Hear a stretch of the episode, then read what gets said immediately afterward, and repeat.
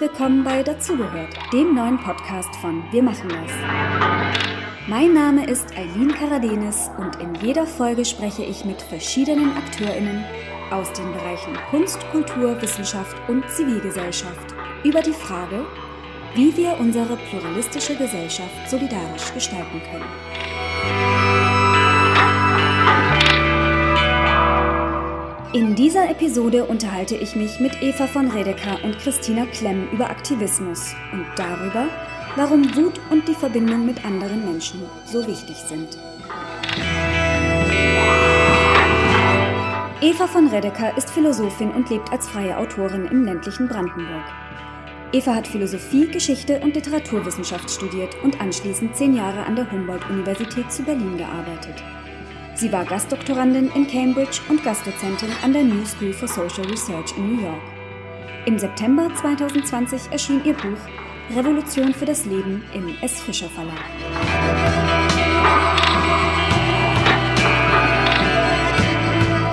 Christina Klemm ist Fachanwältin für Strafrecht und Familienrecht. Seit vielen Jahren vertritt sie auch Betroffene sexualisierter und rassistisch motivierter Gewalt. 2020 veröffentlichte sie ihr Buch Akteneinsicht Geschichten von Frauen und Gewalt im Kunstmann Verlag. Sie ist Mitgründerin und Beirätin von Wir machen das.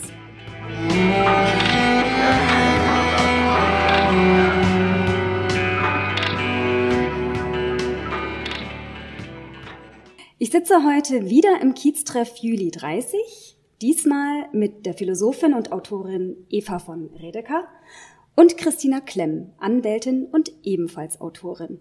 Schön, dass ihr da seid. Unser heutiges Thema ist Aktivismus und die Frage, wie aktivistische Bewegungen nachhaltige gesellschaftliche Veränderungen anstoßen können. Bevor wir gleich direkt ins Thema einsteigen, will ich euch beide fragen, wo und wann fühlt ihr euch zugehörig? Also erstens will ich vielleicht sagen, dass ich mich auch wohlfühlen kann, ohne mich besonders zugehörig zu fühlen, aber mh, mm, zugehörig ich glaube, wenn ich das Gefühl habe, dass es irgendwas gibt, was mir entgegenkommt. Also entweder wenn ich was schön finde oder wenn bestimmte Macken von mir Platz haben oder auch, ähm, das kann ich vielleicht in dem Podcast hier sagen, das ist immer nicht safe bei Sachen, die vielleicht doch recht sind. Ich habe, also Heimat würde ich ja normalerweise nicht als Begriff äh, streuen, aber ich weiß, dass ich schon als ganz kleines Kind manchmal gedacht habe, mm, es gibt so Bäume, die kennen mich. Und also Heimat ist so, wenn man irgendwo so, wo, wenn die Umgebung auch schon von einem weiß und nicht nur man selber ähm, die Umgebung gut kennt. Ja, schwierige Frage finde ich, weil ähm, ich glaube, dass, äh, dass ich viel damit beschäftigt bin in meinem Leben, irgendwo nicht dazu zu gehören. Und ähm, weil ich immer so automatisch als privilegierte weiße Mittelschichtsakademikerin, hetera, also weil, weil ich immer automatisch überall in dieser Gesellschaft als dazugehörig ähm, angesehen werde. Und ich viel damit zu tun haben, immer zu sagen, das will ich nicht, ich will in dieser, also bei bestimmten Dingen eben immer nicht dazugehören. Und deswegen, dass ich so sagen kann, ähm, also es gibt, es gibt Momente, da möchte ich sehr gerne zugehörig sein und fühle das dann auch so, das gibt also tatsächlich so Dinge wie, wenn ich ähm, ja, also vielleicht ist banal, aber manchmal auch so Demonstrationen oder so, wenn man so dieses gemeinsame Gefühl hat, wir kämpfen hier für was gemeinsam oder ähm, auch mit guten Freundinnen ähm, gibt es das Gefühl, aber ich ähm, glaube schon, dass ich in meinem Leben viel mit äh, in dem Versuch, äh, mich vor bestimmten Mehrheiten fernzuhalten und eben ein Nicht-Dazugehörigkeitsgefühl eher entwickeln. Im Mittelpunkt aktivistischer Bewegungen stehen ja Werte wie soziale Gerechtigkeit, Solidarität oder auch das gute Leben für alle Lebewesen oder für mehr Menschen. Du, Eva, beschäftigst dich auf wissenschaftlicher und philosophischer Ebene unter anderem mit Protestbewegungen. Dein Buch Revolution für das Leben wird als Zitat neue Bibel des intellektuellen Widerstands bezeichnet. Und du, Christina, engagierst dich als Anwältin und Autorin gegen sexualisierte und rassistische Gewalt. Woher rühren euer Engagement und euer Interesse an den Themen der sozialen Gerechtigkeit Und wie hat sich euer politisches Bewusstsein entwickelt? Also ich glaube, dass man sich ja nie ganz selber in die Karten gucken kann. Ist vielleicht auch gut, dass man das nicht weiß. Aber ich glaube, es ist so eine Mischung aus Verzweiflung und Neugierde, oder? Also ich denke einmal natürlich wirklich aus dem, dem Gefühl, dass es dass das jetzt nicht alles gewesen sein kann. Also so, das kann nicht sein, dass das irgendwie die letzte Form ist, in der Menschen mh, mm, sich organisieren, in der wir jetzt leben. Ja, dieses Ausmaß an Zerstörung, an, an Schändlichkeit, an gegenseitiger Schikane, das, das finde ich einfach inakzeptabel. Also damit will ich mich nicht abfinden. Es gibt irgendwie schreckliche Sachen, mit denen man sich abfinden muss im Leben, so Sterblichkeit, aber das scheint mir, also Ungerechtigkeit und also ich werde, wir haben es im Moment ja Ungerechtigkeit, finde ich, ist fast noch so ein schöner Begriff. Also wir haben es ja wirklich mit solchen Formen von Folter und Misshandlung und, und Zerstörung zu tun.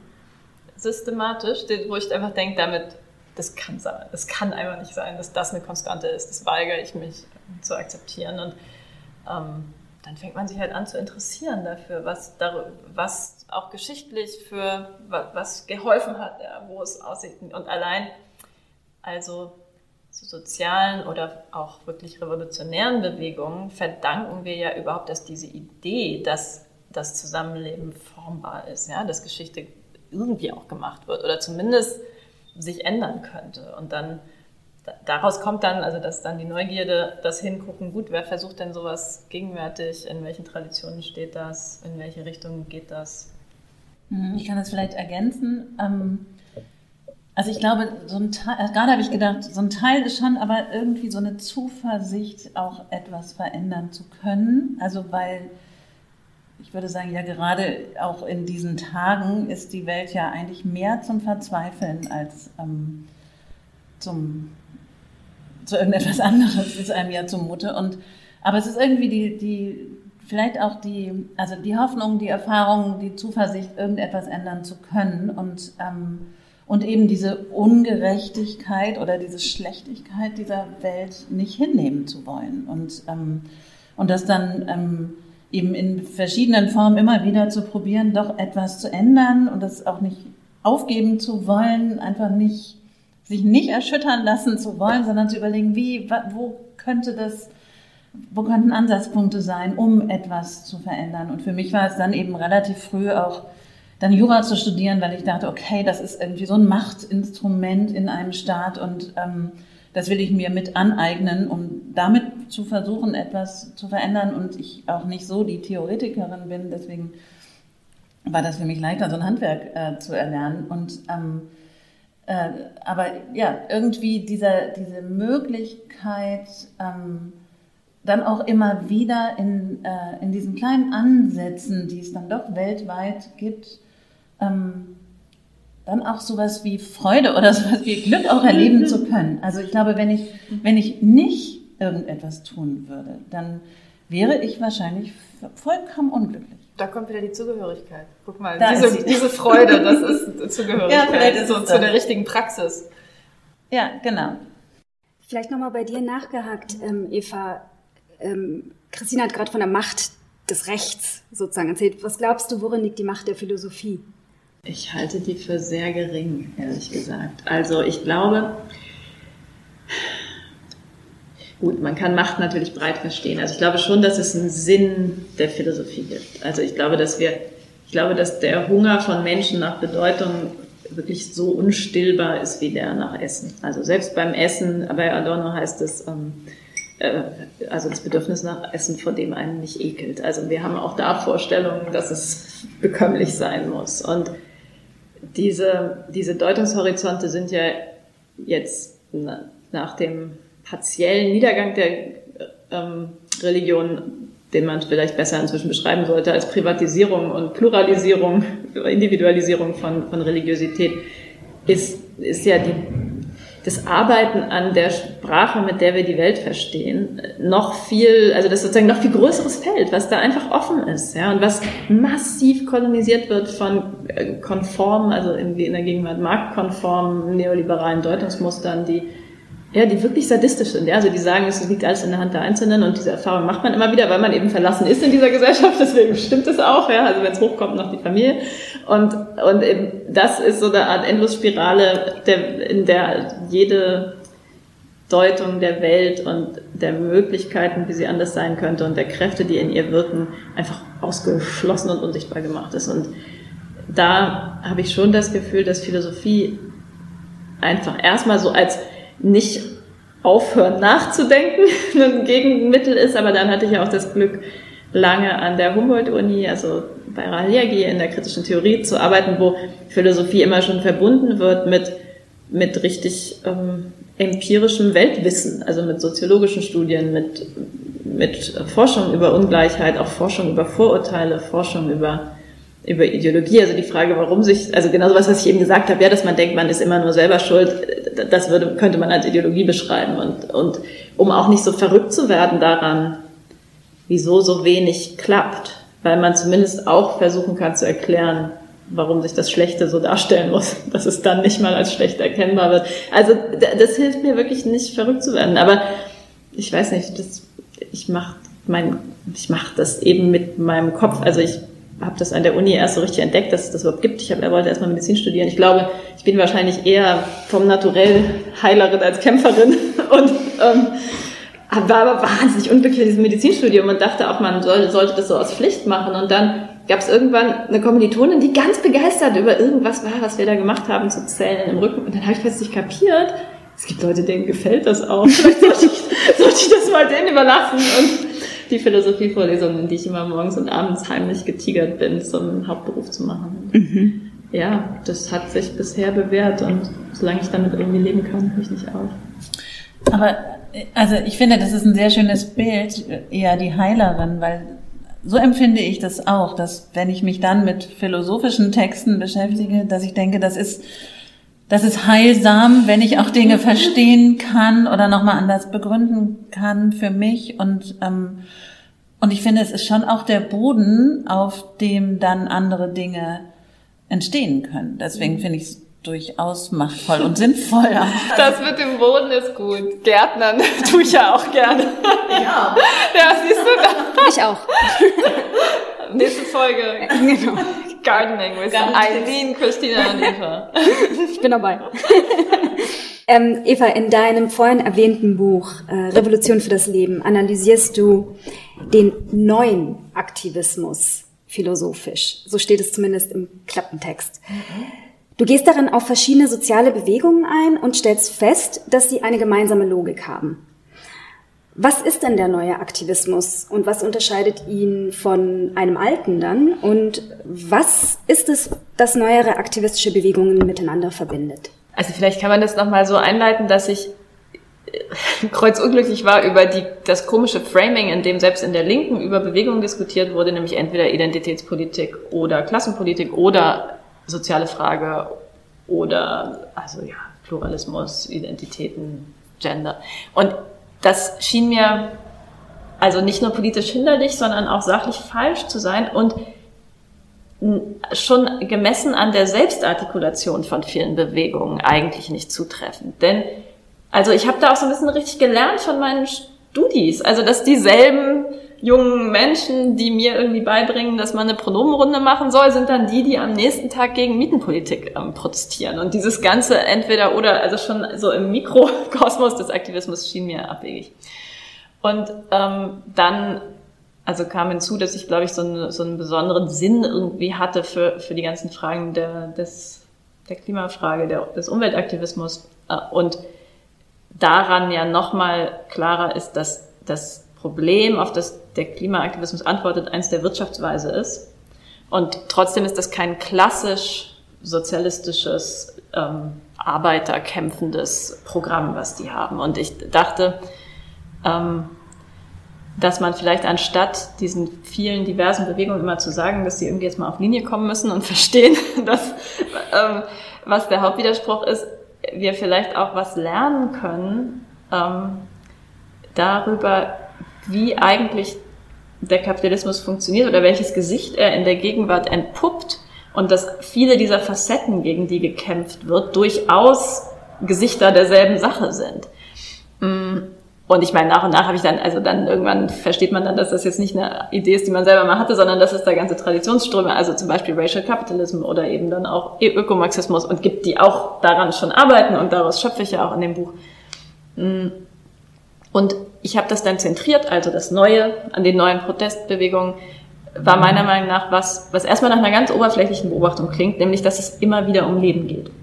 Und der Lebensbegriff an sich ist natürlich irgendwie heikel. Also ich glaube, nur deshalb hat das auch vor mir niemand auch angefasst. Also es liegt ja so nahe, das ist ja auch nicht besonders genial, das zu beobachten. Aber das kennt man natürlich nur so aus dem Marsch für das Leben von den Lebensschützern. Aber faktisch wirklich von den Zapatistas bis nach Kurdistan, in Black Lives Matter, Feminismus, Neo Menos, überall gibt's immer wieder diese Berufung auf Leben. Und wenn man näher hinguckt, ist es ein sehr reichhaltiger Begriff von solidarischem, vernetztem, verwobenem, auch zukünftigen Leben. Und ich habe dann sozusagen mit den Themen der kritischen Theorie, an denen ich eh gearbeitet habe, also der Problematisierung des Eigentums und des Eigentums als Sachherrschaft, also als zerstörungsermöglichende Verfügung über Leben, hatte ich so das Puzzlestück, was dazu gepasst hat, um zu sagen, ah, die, diese Bewegung für das Leben sind gewissermaßen also wir würden theoretisch sagen, die Negation der Sachherrschaft oder der Widerstand gegen diese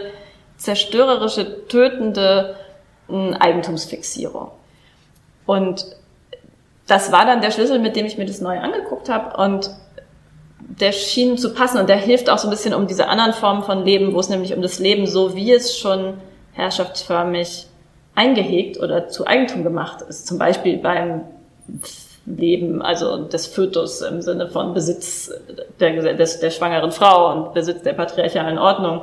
Ähm, also die Reproduktionsfähigkeit der Frau gehört gar nicht ihr selber, sondern ähm, der patriarchalen Gesellschaft. Da, da kann man sagen, da wird Leben als das eingehegte Leben, als das herrschaftsdeformierte Leben verteidigt. Aber in diesen, was ich Revolution für das Leben nenne, geht es um das Leben jenseits oder nach diesem Zugriff, also jenseits des Gefängnissystems ähm, jenseits der patriarchalen Herrschaft.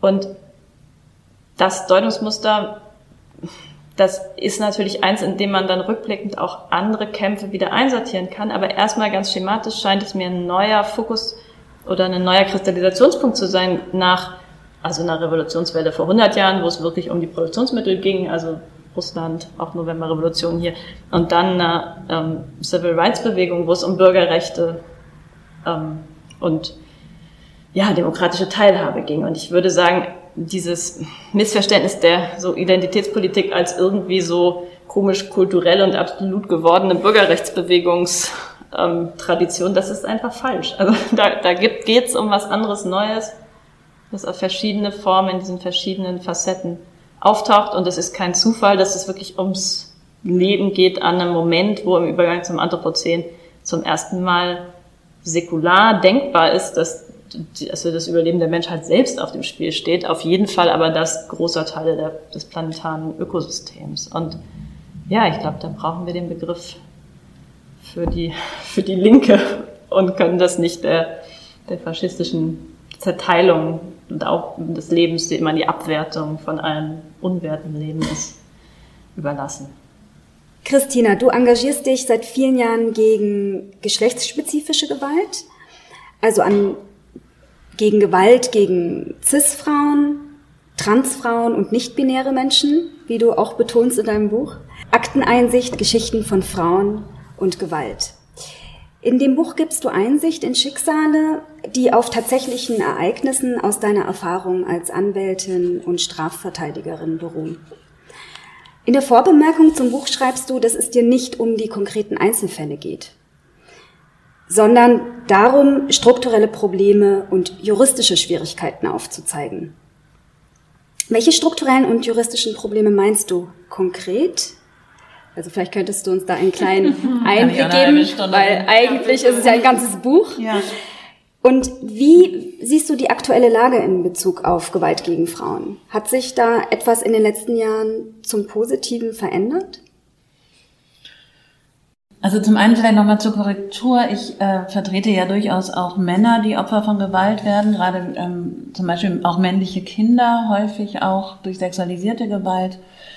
Ähm, ähm, genau, oder auch äh, gerade auch äh, Männer zum Beispiel, die in, ähm, die von anderen Männern auch Gewalt erleben. Also so, dass ich vertrete eben alle Geschlechter, würde ich sagen, wenn sie ähm, in diesem spezifischen Feld eigentlich ähm, Opfer von Straftaten geworden sind. Ähm, es ging mir nicht um individuelle Schicksale, ähm, weil ich äh, denke, also wobei man die auch erzählen sollte, finde ich. Ja, ich habe dieses Buch geschrieben, weil ich das Gefühl hatte, diese Geschichten, die Menschen erleben, werden einfach nicht erzählt. Die werden auf so eine so eine unsägliche Weise erzählt, dass sie letztlich doch nicht aussprechbar sind. Also dass es den Betroffenen oder Verletzten oder Opfer, wie auch immer man sie nennen möchte, äh, eigentlich keine Möglichkeit für die gibt, darüber zu sprechen, weil sie entweder die ewigen Opfer sind oder weil sie ähm, weil sie, weil ihnen nicht geglaubt wird oder weil man ihnen dann eben nichts mehr zutraut, weil man so bestimmte Vorannahmen hat. Also jemand, die Opfer einer schweren Straftat geworden ist, die wird nie mehr glücklich werden, die kann nie mehr Sex haben, die kann keine Freude mehr haben, die kann auch nicht mehr aktiv sein, sondern die muss jetzt das ewige Opfer sein. So um, und um das auch mal anders zu erzählen, deswegen habe ich es geschrieben. Ähm, das strukturelle Problem ist aber, dass man immer noch überhaupt nicht anerkennt, dass es, ähm, und vielleicht ist der Begriff geschlechtsbezogen sogar der, der bessere, dass es geschlechtsbezogene Gewalt gibt. Also dass die, dass das nicht aus so einem, also es wird immer ja noch so kolportiert, das ist aus so einem komischen, plötzlichen Eifersuchtsding herausgeschieht ist oder aus einem plötzlichen ähm, äh, Lust äh, empfinden oder äh, oder so. Also es gibt so die verschiedensten Varianten, warum Männer, die es ja vor einem ausüben, äh, diese Gewalt, ähm, warum die diese Gewalt ausüben. Und es wird niemals strukturell darauf geguckt. Es äh, ist niemals, es wird niemals geguckt, auf welchem Boden fällt das eigentlich so, in was für einer Gesellschaft leben wir und ähm, und da, da wird auch gar nicht, also in den Gerichten sowieso nicht. Ja, man, man äh, ist immer wieder verwundert, warum jetzt dieser doch eigentlich so nette Mann eigentlich seine Frau umgebracht hat. Ja, so das ist, da ist man erschüttert. Da gibt es dann psychologische Gutachten, psychiatrische Gutachten, ähm, aber das hat ja nichts mit Krankheit zu tun. Auch das, ja, diese Täter werden häufig irgendwie so ähm, äh, also es wird getan, als seien die krank, als hätten die einen psychischen Defekt. Das haben sie aber nicht, sondern sie erfüllen eigentlich genau das, was in dieser Gesellschaft auch, also dann am Ende nicht mehr erlaubt ist, aber das, was durchaus tragfähig ist in dieser Gesellschaft. Und häufig empfinden die Täter selbst das auch so, weil sie durchaus manchmal sehr stolz auf ihre Taten sind so, oder überhaupt nicht bereuen oder immer noch dann da sitzen und sagen, was hat die eigentlich, warum darf die das eigentlich über mich erzählen? Und um dieses Problem, also eben mal etwas äh, anzusehen, habe ich das Buch geschrieben. Und wenn, also die Frage, was sich getan hat, das ist ein bisschen schwierig zu beantworten. Also ich glaube, ich glaube, es gibt so zwei Entwicklungen. So, ich glaube, es gibt ja auch so eine gefühlte Situation, in der wir leben. Und diese gefühlte Situation ist eigentlich, dass wir relativ, oder ist für mich jedenfalls dass wir schon eine relativ große Gleichstellung erlangt haben, dass wir irgendwie ein super aufgeklärter Staat sind und, ähm, und Frauen und Männer irgendwie ähnlich, ähm, ähnliche Möglichkeiten haben. Also es ist ein bisschen schlechter, aber jetzt nicht gravierend. so schon ein bisschen weniger Geld verdienen und ein bisschen mehr Care-Arbeit und so, aber eigentlich äh, alles auf dem richtigen Weg. Wenn man sich die Zahlen ansieht, wenn man sich äh, ansieht, äh, wie die Verurteilungsraten sind, wie überhaupt die Möglichkeit ist, äh, Zugang zum Recht zu erlangen, ist die Situation in Deutschland eine Katastrophe. So. Und wenn dann die Frauen nicht nur Frauen, sondern auch Mütter sind, dann haben sie sowieso jedes Selbstbestimmungsrecht abgegeben und haben auch den Schutz vor Gewalt abgegeben, also jedenfalls ihrem Partner gegenüber. Und, ähm, und deswegen, also es gibt so, es gibt immer so, es gibt mehr Gesetze, es gibt sowas wie eine Istanbul-Konvention, ja, eine großartige Konvention, die der Europarat beschlossen hat. Ich glaube, der konnte den übrigens nur beschließen, weil sich auch in Europa niemand für Gewalt gegen Frauen interessiert und das einfach durchgewunken worden ist. Und jetzt sitzen sie da mit dieser Konvention und ähm, aber sie wird einfach nicht umgesetzt. Ja, so. Dieser Abkommen also, wird der Feminismus. Ja, so ein bisschen. Ja, ja das also so und das und jetzt denken alle äh, Istanbul-Konvention. So, es ist geltendes Recht bei uns, wird aber nicht angewandt. Und und so ist es in ganz vielen Bereichen. Wir haben neues Sexualstrafrecht bekommen. Ähm, wird, äh, also das führt nicht zu mehr Verurteilungen, ähm, sondern es führt zu mehr absurden Begründungen. Also da ist ja zum Beispiel eingeführt worden, dass jede sexuelle Handlung gegen den erkennbaren Willen einer Person strafbar sein soll. Das war vorher nicht so.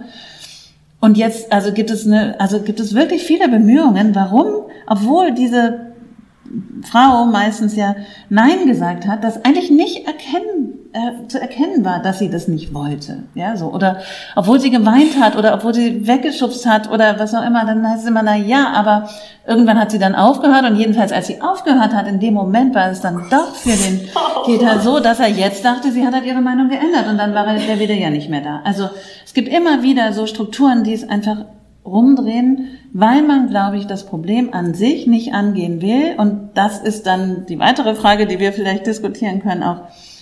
Also will man es denn wirklich angehen? Will man es angehen? Oder ist es nicht so, dass diese geschlechtsbezogene Gewalt einfach ein ganz wichtiger, stabilisierender Faktor in dieser Gesellschaft ist?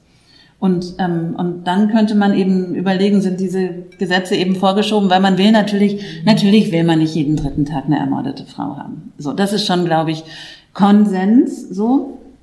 Aber man will auch nicht wahrnehmen, man will nicht daran gehen, warum es denn so ist. Warum? Also es geht immer darum, warum haben die Opfer sich denn, haben die nicht früher diese Männer verlassen? Warum haben die sich nicht besser gestützt? Warum sind sie überhaupt nachts da durchgegangen? Oder warum haben sie eben diesen Typen ausgesucht?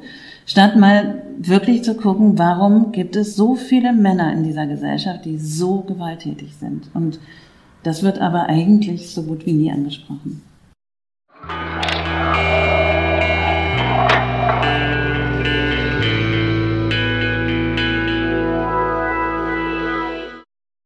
Kennt ihr die radikalen Töchter? Ah, nee. Mm -mm. nee? Das ist eine Initiative, die gibt es seit 2019. Und die veranstalten Workshops, in denen Ansätze des künstlerischen Aktivismus und der Aktionskunst vermittelt werden. Unter anderem gibt es einen Workshop, ähm, um den Mutmuskel zu trainieren. Also man kann da trainieren, ähm, ein eigenes politisches Anliegen zu formulieren und es in die Öffentlichkeit zu bringen.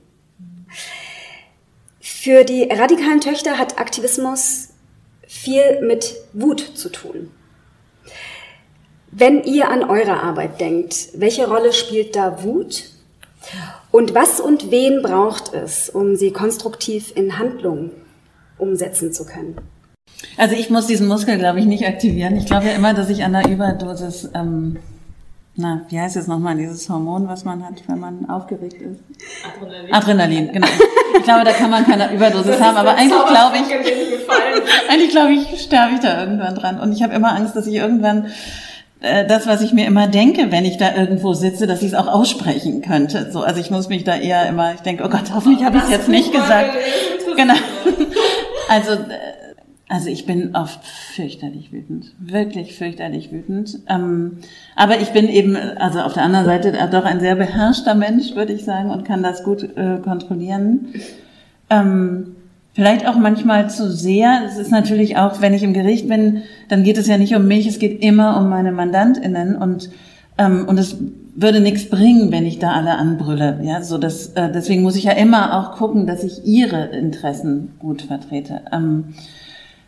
Aber ich glaube, dass, ähm, also ich bin auch immer erstaunt darüber, wie wenig wütend meine MandantInnen sind. So wie, also ich denke manchmal, ach, eigentlich, ja, so wie, wie ungerecht diese, dieses System ist, ist es doch erstaunlich, wie beschwichtigend das ist. So. Und wie niemand, also, also gerade diese Gerichtsformen, die sind ja wirklich, äh, also Gerichtsverfahren, die sind ja wirklich so sehr, wie so eine, also ist ja wie so ein Schauspiel eigentlich, ja. Also dieses ganze, dieser Gerichtssaal, wie das aufgebaut ist, wer wann redet, wir stehen auf, wenn die Vorsitzende oder der Vorsitzende reinkommt.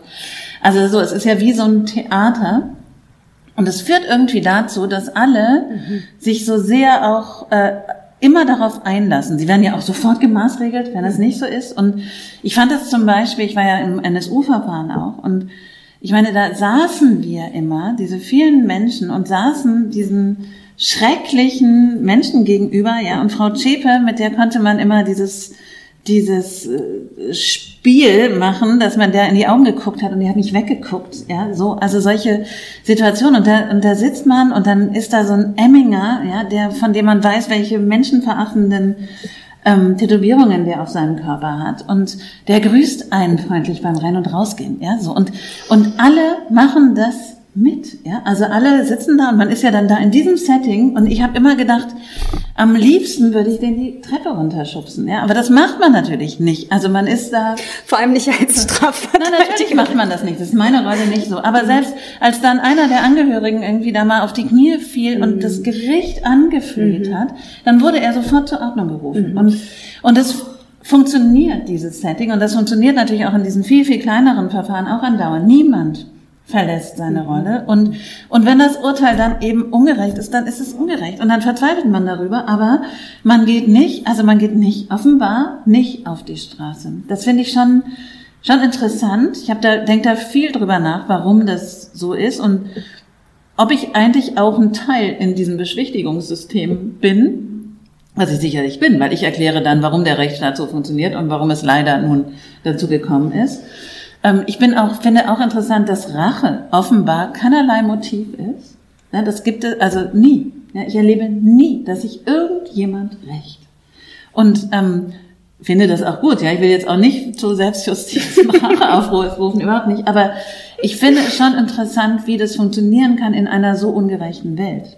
Das ist so, also, oder jetzt für Deutschland bezogen, in einem so ungerechten System, dass es jedenfalls in der Lage ist, die Menschen zu beschwichtigen. Das ist so interessant mit der Rache, denn das ist ja im, also sozusagen in der, der maskulinistischen Selbstjustiz, also sozusagen die innerpatriarchale Art mit ähm, Sexualverbrechen umzugehen, ist ja genau zu ja. sagen, die Brüder und Väter, also und zwar, also die Brüder und Väter, wo ich groß geworden bin, nicht irgendwie, wo man dann das Wort Ehrenwort Mord verwendet, ähm, die sollen einfach dann, also ich weiß, bei uns ist der eine Nachbarbauer immer mit einem Taschenmesser in der Tasche rumgegangen, falls er eben den Typen, der seine Tochter vergewaltigt hat, trifft auf der Straße. So das und das war das, das war sozusagen das Rechtsverständnis. Und und es ist so interessant, dass du sagst, die eigentlichen Opfer, die haben nicht, die wollen einfach Gerechtigkeit und nicht Rache. Und die kriegen sie nicht. Und diese Inszenierung, die du beschreibst,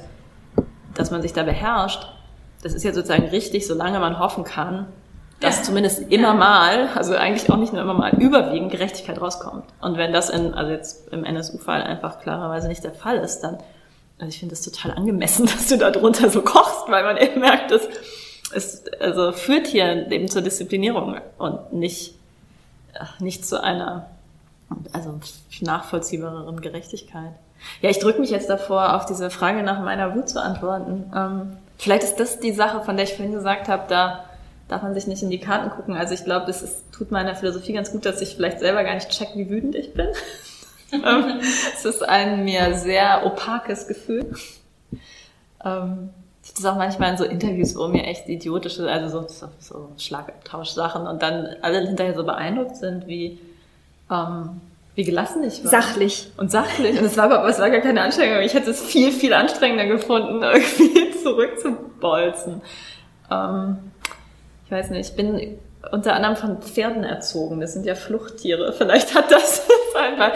Genau, aber andererseits bin ich auch ähm, ja in patriarchalen Verhältnissen groß geworden, wo wirklich also diese diese Konditionierung darauf, dass ein unbedachter Moment, in dem du sozusagen die Wut des Patriarchen triggerst, also tödlich ausgehen kann. Ähm, gibt auch in meiner väterlichen Familie eine lange Geschichte von so Brüdermorden. Und also wo wirklich, wirklich so, es ist ja auch unter Männern ein Problem, diese Aggression zu triggern. Also ich glaube schon. Kein und Abel. ja, wirklich. So, ja. Mhm. Mhm. Also dann Duell um dieselbe mhm. Frau und sowas. Mhm. Ähm, insofern habe ich, glaube ich, das sehr gut gelernt, meine Wut zu dosieren und zu sublimieren. Aber ich glaube, dass sie, also sie ganz gut lebendig ist und, und so eine Art Kompass gibt für das oder auch eine Art Ausdauer gibt für das, ähm, was ich so in meiner Arbeit verfolge. Und das Tolle an Wut, also es ist jetzt so Küchenpsychologie, aber das stimmt ja auch, ist ja, dass sie anders als Trauer einem Energie gibt. Ne? Also wenn man mal, ich, das kenne ich jetzt mehr so vom, wir haben eben über Selbstverteidigungskurse und Kampfsport gesprochen, also mehr so auf dieser ganz physischen Ebene. Wenn man sich durch Boxen erschöpft, ist man danach trotzdem immer noch total high, während so, wenn ich lange laufe, also ist mir eh immer zu langweilig, aber dann ist keine extra Energie, die man davon kriegt. Insofern, ähm, ja, ist das glaube ich so, es gibt da so eine Hintergrundwut, aber ich ähm, äh, operiere so ein bisschen so an der vorbei und versuche, ich glaube, dass auch diese Suchen, also das Philosophieren ist ja eigentlich eine Flucht ins Abstrakte. Also dass man versucht, dass man irgendwie das so lange verdünnt, das Zeug, bis es auszuhalten ist. Also bis man überhaupt darüber sprechen kann, ja, Sachherrschaft. Also erstmal so, das kannst du halt sagen, ohne dass, also ich meine, wenn ich Christinas Buch lese, das, das ist ja einfach so toll beschrieben, diese Fälle, und man ist so mit, also ich lieg dann tagelang abends im Bett und stelle mir diese Figuren vor und die machen irgendwas in meinem Kopf. Ich denke, was soll man zu denen sagen? Also es ist irgendwie ganz toll, aber da, also ich meine, so kann ich nicht arbeiten, also nicht, nicht philosophisch, ja. ja. Und, und dann komme ich zu nichts. Und wenn man es schafft, irgendwie dann das zu vermitteln in ein, ähm, eine Ebene, wo es wo man mit diesen Sachen, also nicht den Kontakt dazu verliert, aber das auf eine Art handhabbar macht, dass man mehr auf einmal sehen kann, ohne auszuflippen. Also dann, das dann gelingt, glaube ich, manchmal so ein Nachdenken. Das ist natürlich immer eine Gratwanderung auch in die Verdrängung, aber das, also da, da muss man eben affizierbar bleiben und dünnhäutig bleiben für die, für die Welt.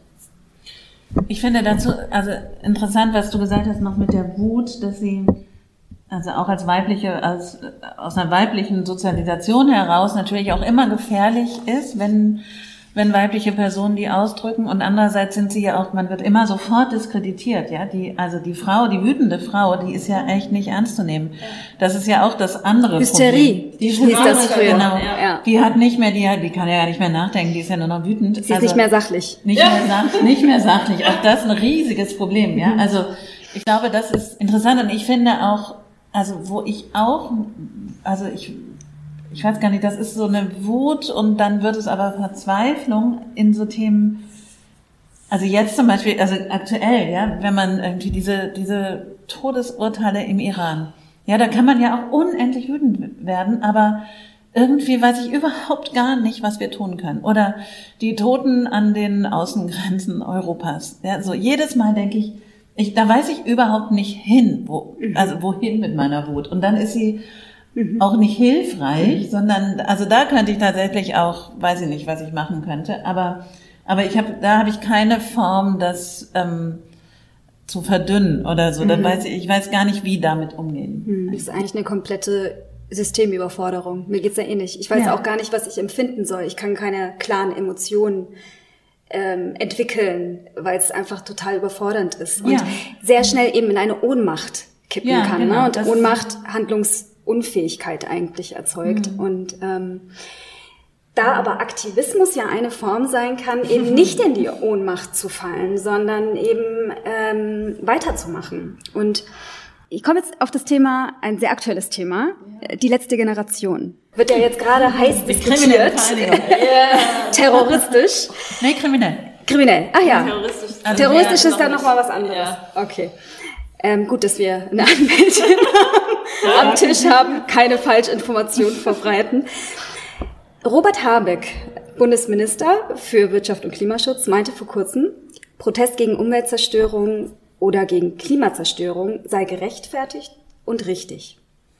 Aber, Zitat, er sollte so gewählt sein, dass Menschen nicht unnötig darunter leiden, damit die Akzeptanz in der Bevölkerung für den Klimaschutz nicht gefährdet wird.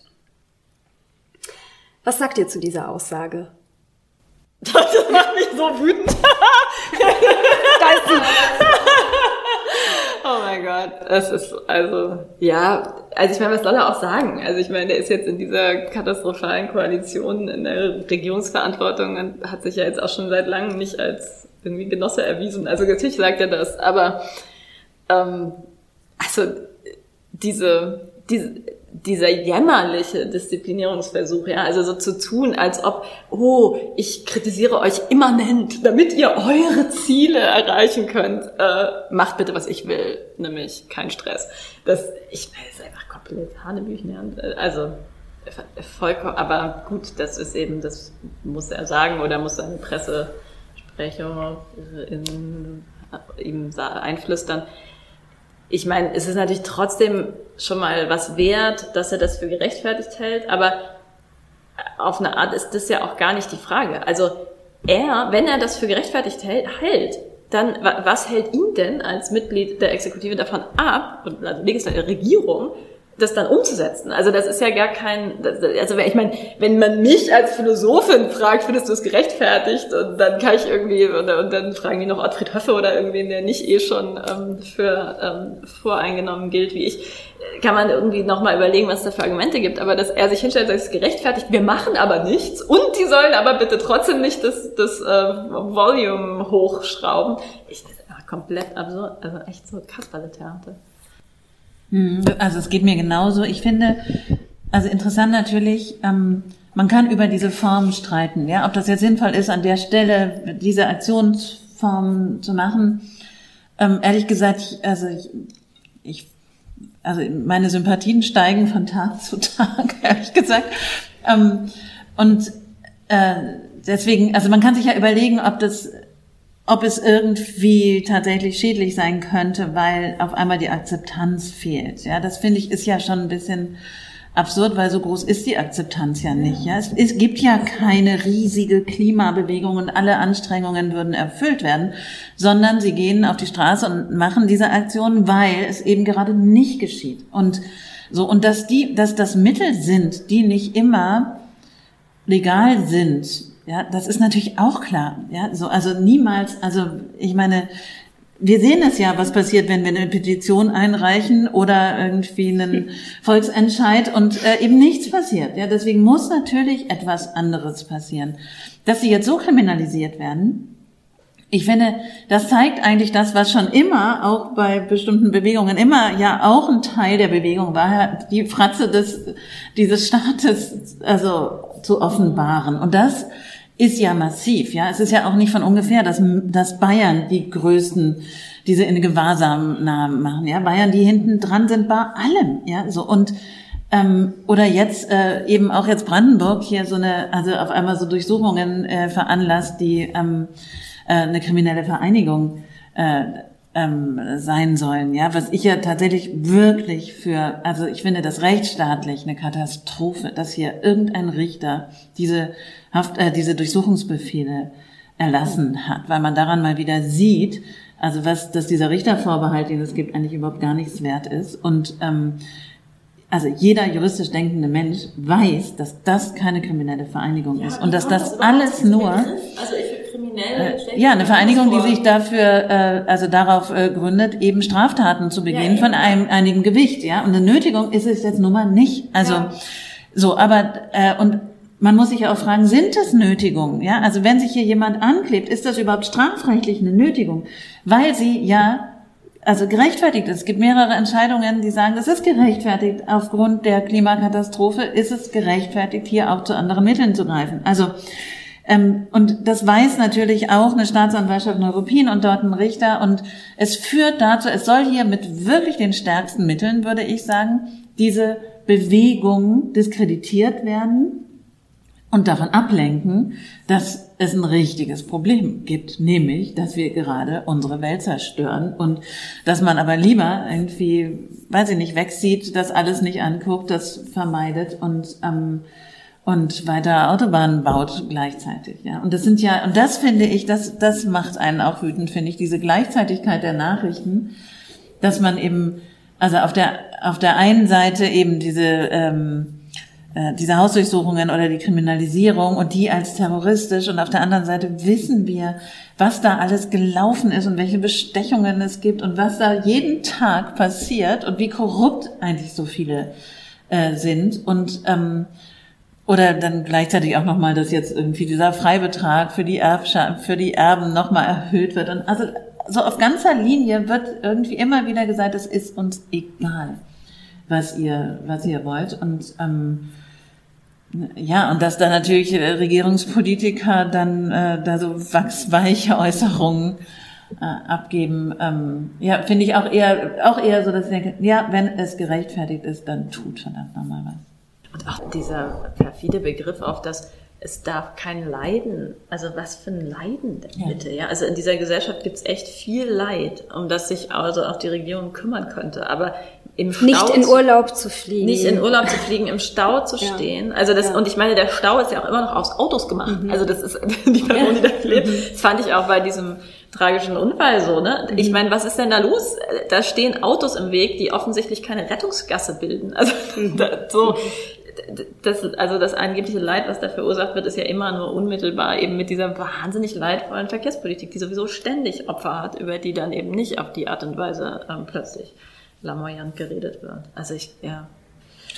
Und ich muss einmal kurz erzählen, ich war, hatte neulich so was, bin ich mit dem Fahrrad über so eine, über die Stadtautobahn gefahren und vor mir kamen auf einmal so Menschen und stellten sich dann da und klebten sich fest, ja, das, also ich war da zufälligerweise mittendrin und dann fuhren diese Autos an und, ähm, und ich dachte, also ich dachte, oh Gott, ich würde mich das nie trauen, ja, ich würde mich nie vor diese Autos setzen und dann stiegen dann gleich lauter Leute aus und die haben die so beleidigt und so angegriffen und auch sofort so sexistisch angegriffen. Das waren, also erstaunlicherweise waren das fast nur Frauen, die sich da dran geklebt haben. Und sofort, also ich will das nicht wiederholen, aber es gab natürlich Vergewaltigungsandrohungen. Es gab sofort irgendwie so eben völlig sexistische, misogyne ähm, Ausdrücke da. Und dann dachte ich, ja, genau. Also ich, ich hatte eher Angst und dachte, oh Gott, irgendwann wird diese ganze Hetze dazu führen, dass Leute tatsächlich die verletzen. So, dass, ähm, also das ist ehrlich gesagt im Moment meine größte Sorge, dass sowas passiert. Und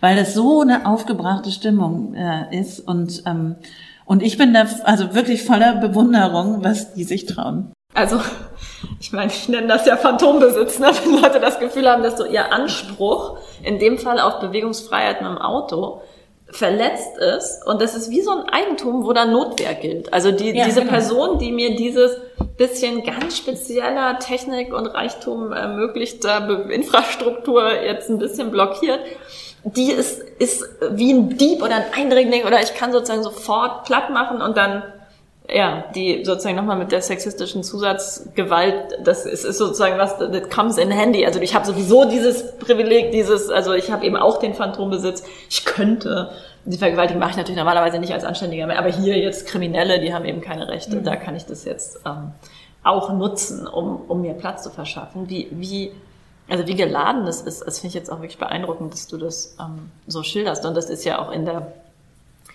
das Verrückte ist ja, dass diese Art von Rhetorik auch vor den gemäßigten Kräften überhaupt nicht Halt macht. Also so wird ja Luisa Neubauer, die genau macht, was Habeck will quasi und so, oder das ist ja auch nicht, das ist ja einfach auch eine strategische Entscheidung, weil damit eben eine bestimmte Mehrheit gehalten bleiben kann. Die kriegt ja auch solche Art von Hassrede ab. Ja, ja. Und ich meine, Greta Thunberg nochmal sowieso doppelt und dreifach. Und dieses, also ich glaube, das ist auch der Unterschied zwischen Hass und Wut, worüber wir eben sprachen. Das, es gibt ja diesen wunderschönen Aufsatz von ähm, Audre Lorde über Anger, ja, dass Hass ist eliminierend. Und Wut ist es nicht unbedingt. Also man, man, die Wut ist, dass man will was verändern, aber man fantasiert auch nicht, dass die Veränderung einfach nur darin bestünde, jetzt diesen Autofahrer irgendwie abzuknallen. Also das ist irgendwie nichts geworden. Während der denkt in dem Moment, ich könnte, wenn ich der den Hals umdrehen würde ja. oder die platt fahren könnte, dann, dann wäre sozusagen mein, mein Ziel erreicht. Also dieses Eliminatorische am Hass, das ist so, und das eben immer, also sozialpsychologisch über dieses Phantasma von, es gibt ein mir rechtmäßig zustehendes eigentumsförmiges Gut, was angegriffen ist. Also das ist immer die Fantasie, die dann auch diese, diese eliminierende Gewalt ähm, ähm, als Gewalt unkenntlich macht, weil man verteidigt ja sicher nur gegen einen Dieb oder einen Eindringlich. Es gehört einmal. Und ich meine, Autos sind da im Moment wirklich ein ein wichtiger Schauplatz dessen. Also das ist wie so, so diese zweite Haut dieser bestimmten toxischen Männlichkeit. Also das können auch mal Frauen sein. Aber das sieht man ja auch in den USA und das ist hier auch zum Teil angekommen, dass es dieses ähm, in Protest reinfahren mit Autos gibt, was inzwischen auch in mehreren US-Bundesstaaten entkriminalisiert wurde. Also es gibt ein Gesetz, das sagt, es ist nicht strafbar, wenn man ähm, in, also wenn man Menschen verletzt, die sich in, auf der Straße oder im Weg befinden. Das, also ich verstehe gar nicht, wie das juristisch geht, aber das ist sozusagen extra noch erlaubt worden, dieses Tool der, der rechten, ja, also Aufstandsbekämpfung oder auch Unmöglichmachung von, von Versammlungsrecht. Und ich finde, also es ist interessant jetzt zu gucken, wie, wie groß diese Wut der Autofahrer auf die Blockierenden wird. Und ich meine, so in der Region, wo ich wohne, die Autos sind ja auch ein ganz, ganz wichtiges Kommunikationsmedium für die, Recht, also für die richtigen Nazis. Ne? Also dieses ähm, einfach vor einem Haus parken und warten aber, und einfach signalisieren, dass man weiß, wo die Person wohnt und dieses Kommunizieren der eigenen politischen Parolen über diese immer schwarz gestrichenen Autos, wo dann halt immer irgendwas draufsteht und so, wo so ganz klar ist, also die trauen sich das und das ist deren Werbeplakat, ja, diese, mhm. dieses Automobil. Das ist schon wirklich ein, ein Ort, an dem sich gerade viel bündelt. Und ich meine, solange wir nicht, also ich bin ja auch hier viel zu spät gekommen mit der Bahn, die irgendwie ausgefallen ist, ja, solange wir überhaupt nicht die andere Infrastruktur ausbauen gesellschaftlich mhm. und, mhm. und irgendwie sichtbar machen, dass es eine tragfähige Alternative gibt. Also ich bin neulich einmal, hatte ich so einen gemieteten Neuwagen, das Gefühl, dass du in sowas sitzt, wo du wirklich denkst, so, boah, das ist mal Ingenieurskunst, ja, jedes Detail ist für mich gebaut, soll mein, also eben habe ich gesagt, Heimat ist, wenn mir was entgegenkommt, ja, da kommt dir alles so, dir Schallknüppel und Lenkrad und alles entgegen, alles toll und so. Also natürlich, wenn du, dann willst du es nicht aufgeben, ja, aber, also es könnte ja, es könnte ja eine Alternative geben, es ist eben diese vollkommene Schrumpfform auf mhm. Individuum mhm. und seine Blechhaut. Mhm. Panzerung halt. Hm. Panzerung ich habe gerade, gerade gedacht, als du über Autos gesprochen hast, Margarete Tscholkowski hat mal so eine schöne Kolumne geschrieben, die hieß, ich weiß nicht, ob das wörtlich so ist, aber die hieß, wäre, wäre meine Vagina nur ein Auto, ja, wäre sie weiß. besser geschützt. Ja. Und, äh, und ich glaube, dass, also das, das sagt wirklich ganz viel über diese Gesellschaft, wie, ähm, genau, wie es einfach ist. Und auch mit diesem Verkehrshindernis, ne? Also die Leute, die sich festkleben, sind, sind kriminell aber Leute, die mehrfach einen Bürgersteig voll parken, die machen ja dasselbe. Also die blockieren die Mobilität von Leuten. So. Und das ist aber irgendwie, hat noch nie dazu geführt, dass nee. da wer verhaftet wurde.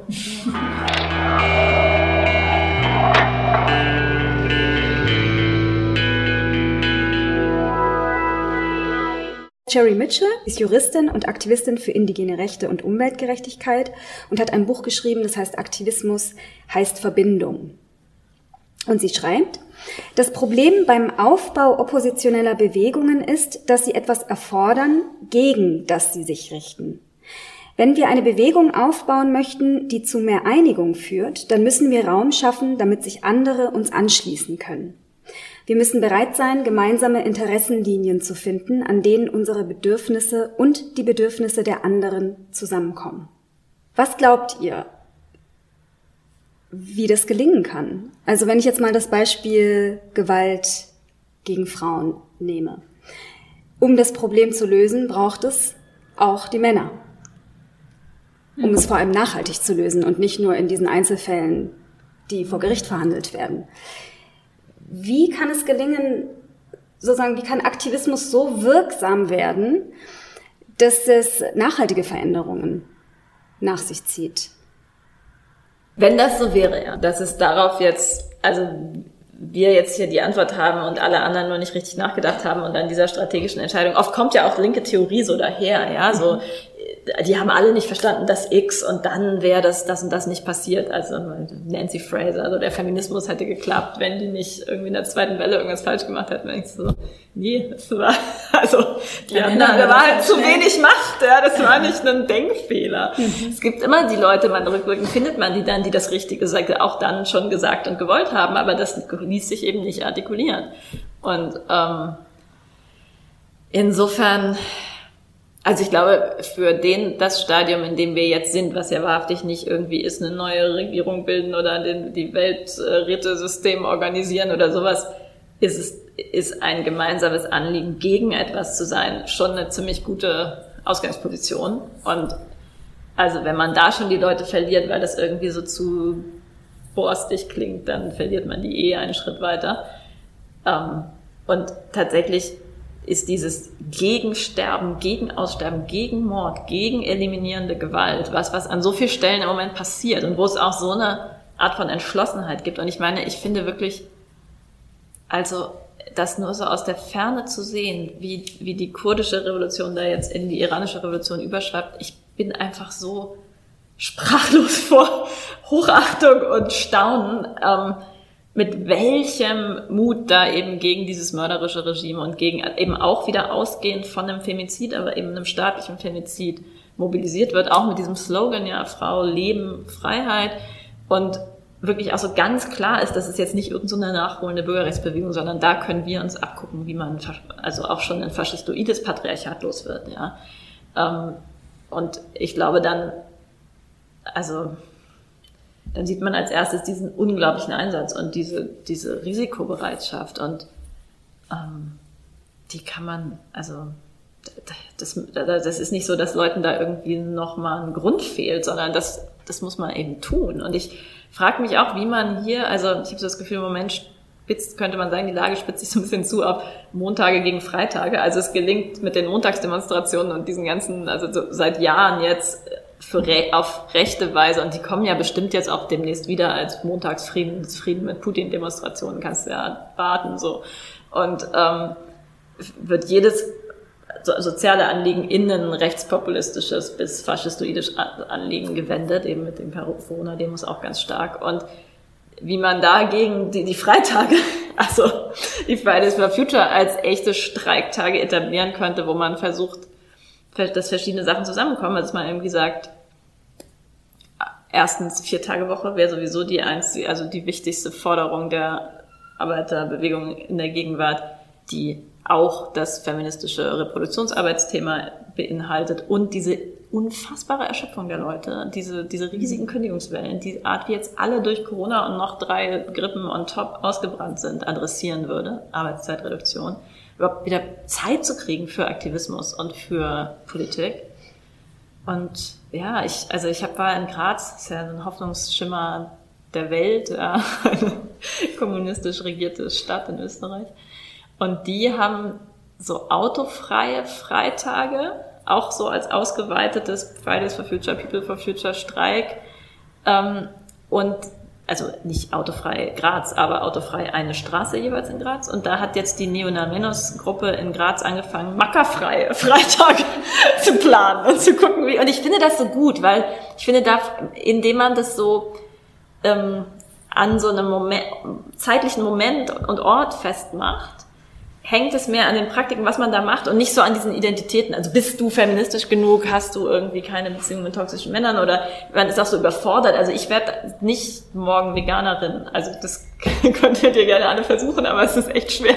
Und, aber ich könnte sofort jeden Freitag vegan sein. Und dass man so diese neuen Praktiken und das, also jetzt auf einem langen Umweg als letzten Punkt, komme ich dann sogar doch mit ähm, der ähm, Aktivistin, die du eben zitiert hast, zusammen ich glaube schon, dass es irgendeinen Vorgriff und was Positives braucht. Also tatsächlich würde ich da zustimmen. Es gibt irgendwas Überschießendes, Konstruktives, irgendwas in dem Protest hat oft schon die Lösung in sich. Und das weiß man oft selber noch. Also weder die Leute selbst wissen das noch, also Geschichte wird eben hinterher geschrieben, aber also zu versuchen, sich schon mal anders zu organisieren oder zu vergesellschaften, soweit das eben geht, oder sich zu fragen, wie kann ich anderen Leuten den Streik ermöglichen.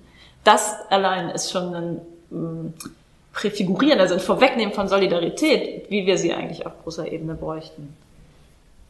Also ich würde auch sagen, dass eben, oder verschiedene Sachen dazu sagen, Jinjian äh, Azadi ist ja, bedeutet ja eigentlich im Kern die Befreiung, also das Be die Befreiung kann nur auch über die Befreiung der Frauen äh, funktionieren. Und ähm, also deswegen ist das ja auch so wichtig und deswegen ist das auch ja ein ganz wichtiger Teil der kurdischen Bewegung immer gewesen und ähm, und auch so ein großartiger Slogan, hinter den sich jetzt so viele ähm, äh, ja vereinigen können und ähm, und ich würde sagen und das vielleicht auch mit der von dir zitierten ähm, Aktivistin ähm, würde ich sagen, am Ende geht es doch darum, in welcher Gesellschaft wollen wir leben. So und äh, und das ist natürlich was Positives, ja. Das ist nicht nur gegen etwas, sondern zu sagen, was ist denn, also wie wollen wir leben und wie, ähm, wie wollen wir dieses Leben gestalten? Und, äh, und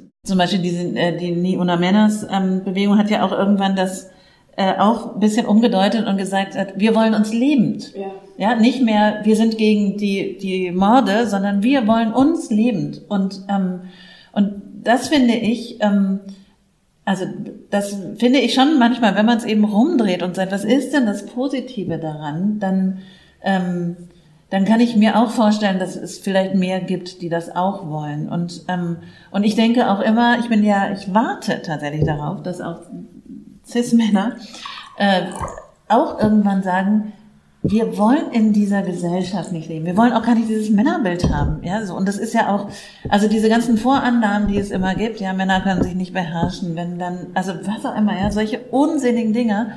Ich glaube, dass, dass, äh, dass eben viele Männer auch für sich sagen würden, nee, das, also dieses Männerbild möchte ich nicht. Es ist nur leider noch nicht so weit, dass sie denken, und dafür werde ich jetzt aktiv. Und ich würde sagen, die meisten Männer denken, es reicht schon aus, wenn ich nicht selber Gewalt ausübe. Und es reicht aber nicht. So, sondern sie müssten auch etwas aktiv dagegen tun. Aber das ist, glaube ich, am Ende eben auch ein bisschen so wie, wie weiße Deutsche denken, es reicht schon aus, wenn ich nicht selber rassistisch bin. So, also das sind ja all diese und immer da, wo Privilegien sind, muss man aktiv etwas tun, um sie auch abzulegen und äh, und etwas zu verändern, äh, da sind wir noch sehr weit von entfernt. Und das, das ist schon so, das ist auch durchaus, ähm, also blöd, dass wenn ich zum Beispiel Vorträge halte oder Lesungen, die sind immer vor rein weiblichem Publikum. Ja, so da, also ab und zu ist da mal so ein Mann, der also vielleicht zwangsverpflichtet wurde von wem auch immer. Aber, aber eigentlich ist es immer, also es gibt eine unglaubliche Ignoranz dem Thema gegenüber. Und äh, das würde ich natürlich äh, hoffen, dass es endlich eben auch Cis-Männer gibt, die das ändern. Ich finde, es gibt so, also so wirklich junge Menschen, die das auch tatsächlich ändern, die auch, ähm, auch Feminismus für sich ent, entdecken und denken, ja, wir, das ist ein großes Problem in unserer Gesellschaft. Da sind wir aber noch nicht, also sind noch nicht ganz in den letzten Tagen des Patriarchats, würde ich sagen. Weil ich wirklich dieses Thema mit dem, dem Leben ähm, auch so fruchtbar finde, wenn man dann fragt, also was ist, was ist da für die Männer drin, ja? Und ich glaube, also vielleicht ist das zu banal, aber die Tatsache, dass Arme, vor allem Männer, so wahnsinnig viel früher, ich glaube acht Jahre oder elf Jahre sterben als Frauen. Ich finde das, das einen riesigen Skandal. Und man darf das nicht den Männerrechtlern, die darauf ja auch gar keine Antwort haben, überlassen. Also seht ihr mal, Ungleichheit gibt es in beide Richtungen oder so, und jetzt lassen wir alles so scheiße, wie es ist, sondern es ist ja wirklich eine Tragödie. Und ich meine, da so, wo ich lebe, Brandenburg auf dem Land, da, du wirklich so ab 60, 65, die sterben einfach. Die, einer nach dem, die haben ihr Leben lang geackert und dann sterben die am Herzinfarkt. Und die spüren nicht, dass sie den Herzinfarkt haben, weil sie ein Leben lang gelernt haben, nicht Aua zu sagen. Und, und es ist so schrecklich. Und die, ähm, die, die, dieser Slogan, also des Lebens, einmal geht es um die Lebenszeit und die sollen einfach ein bisschen länger leben, wenn sie wollen. Aber wenn man das versteht als Aufbrechen dessen, was durch Herrschaft abgetötet ist, dann ist eben auch dieser Männerkörper, der zum Teil zur Mordmaschine dressiert wird, aber der ist selber ein abgetöteter Körper, der kein, keine Gefühle, keinen Schmerz, keine, also keine Lebendigkeit ein Stück weit auch fühlen, fühlen darf und auch gelernt hat, sich auf der Art und Weise mich wirklich zu beherrschen. Und das, das Aufbrechen dessen, also ich erlebe da auch, also es gibt so eine Gruppe in meinem Umfeld, sind auch ältere Männer, wo einer dieses Buch von Bola gelesen hat, es sei kein Mann und das sind wirklich nicht, also die würden, alle coolen Linken würden nicht mit denen Bier trinken wollen, ja, aber die ringen auch damit, wie sie jetzt den zweiten Herzinfarkt irgendwie sich das anders machen und merken. Vielleicht vorher und mal, also der eine ist dann zur Ärztin gegangen und die hat dann selber so, wieso, sie sind doch gesund. Und aber er wollte jetzt eben aufpassen, so einfach diese kleinen Schritte, der Lebenserhalt und des Verantwortung übernehmens für das eigene Leben und nicht einfach, dass die Frauen regeln lassen, die wirklich noch die Socken hinlegen und sich einfach still und schweigend und ohne sich zu beklagen zu Tode zu trinken. Und dann auch ab und zu auszuflippen und noch wem ein blaues Auge zu verpassen. Also dieses Schicksal, das ist eben so unlebendig. Also das ist, die sterben früh und die, da ist schon vorher was abgetötet und da, ja, auch, auch das wäre also die Hoffnung von der Befreiung vom Patriarchat. So. Das müssen Sie nur noch verstehen. Ja, klar, also das kann nicht. es gibt ja einen Begriff für die Tatsache, dass aktivistische Arbeit dazu führen kann, dass Menschen über ihre eigenen Grenzen auch gehen. Aktivismus Burnout.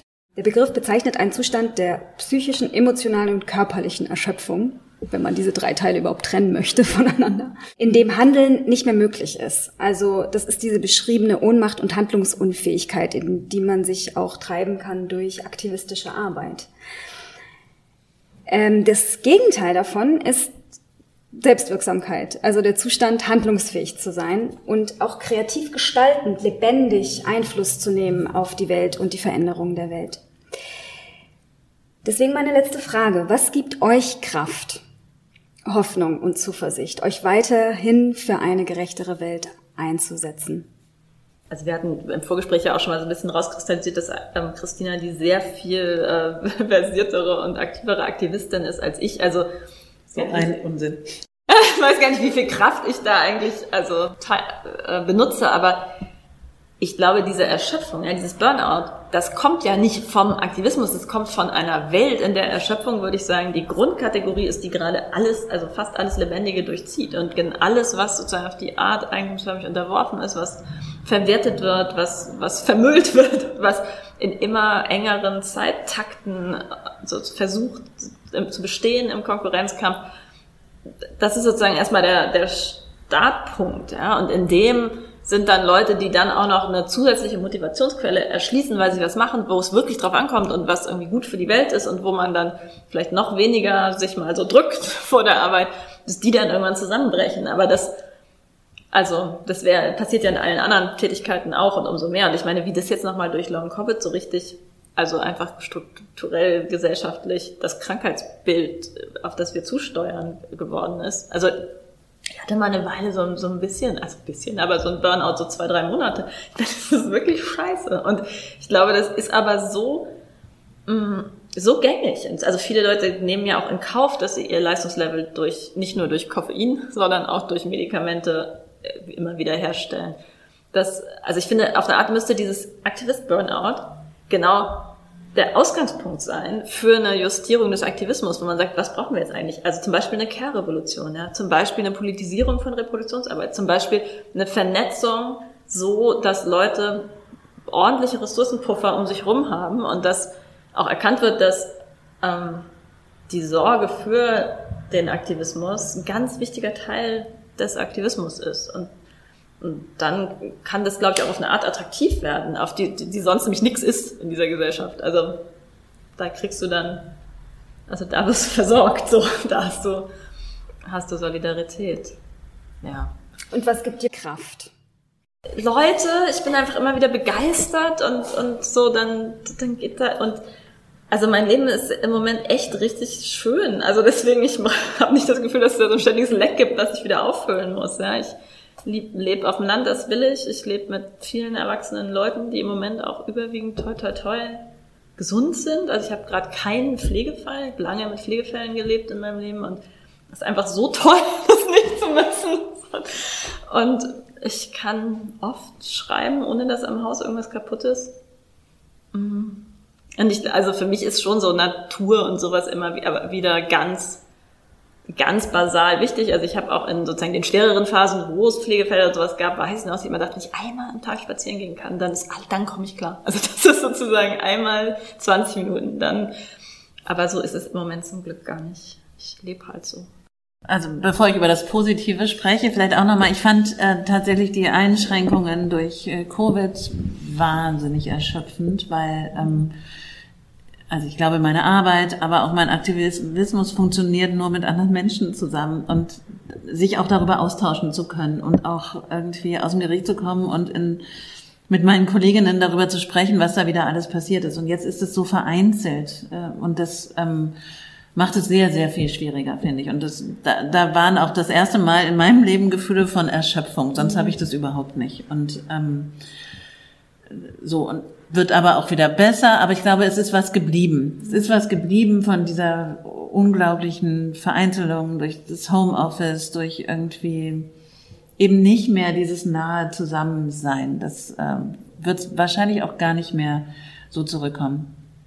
Ähm, genau, was gibt mir aber Kraft und Mut ist, glaube ich, tatsächlich auch, wenn ich dann mit anderen Menschen, wenn ich sehe, es bewegt sich doch irgendwas. So, wenn, also tatsächlich auch in meinem Beruf, wenn ich merke, ich habe meine Mandantin irgendwie ganz okay durch dieses Verfahren gebracht und die hat es zu Ende gebracht und es ist Ähm, also egal, was dabei rausgekommen ist, aber sie ist da mit erhobenem Kopf rausgegangen. Das ist ja so eigentlich, das ist der größte Erfolg. Ja, sie hat da irgendwie gesagt, so jetzt ist dieser Abschnitt vorbei und und ich habe es überlebt und ich komme da raus und ich bin froh, dass ich diese Situation los bin. Dann ist das, das ist unglaublich bestärkend und ähm, genau, da gibt es viele Kleinigkeiten. Ähm, ich finde aber auch, also eben neulich Weihnachtsfeier von Wir machen das. Ja, so, da zu sehen, was es für großartige Menschen gibt, die so toll zusammenarbeiten und einfach sowas machen wie diese großartige NGO. Das finde ich ist so ermutigend. Ja, so. Oder eben wenn man irgendwie, weiß ich nicht, eine Demo organisiert und da kommen auch Menschen. Oder man ähm, Genau, oder eben befruchtende Gespräche, ja, so. Und man hat das Gefühl, ah ja, da, das kann was, also es, die Welt ist schlecht, aber wir können irgendwas doch bewegen. Das finde ich, daraus schöpfe ich immer wieder sehr viel Kraft und, und dann natürlich auch durch Dinge wie in der Natur sein oder ähm, mit Freundinnen sein oder auch, also auch andere Privilegien, Privilegien, die wir ja genießen, wie auch ins Theater zu gehen oder eine tolle Lesung zu hören, eben anderen Menschen beim Nachdenken auch zuzugucken, das, äh, das finde ich ist alles etwas, was sehr viel Kraft gibt.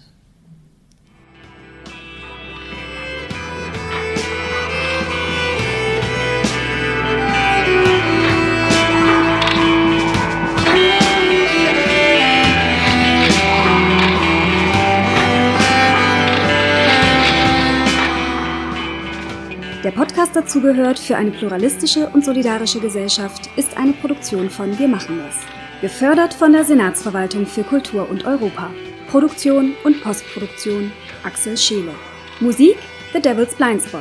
Konzept und Moderation Eileen Paradenis. Fotos Svetlana Biryukova. Bildredaktion Marita Iseler und Juliette Moabes.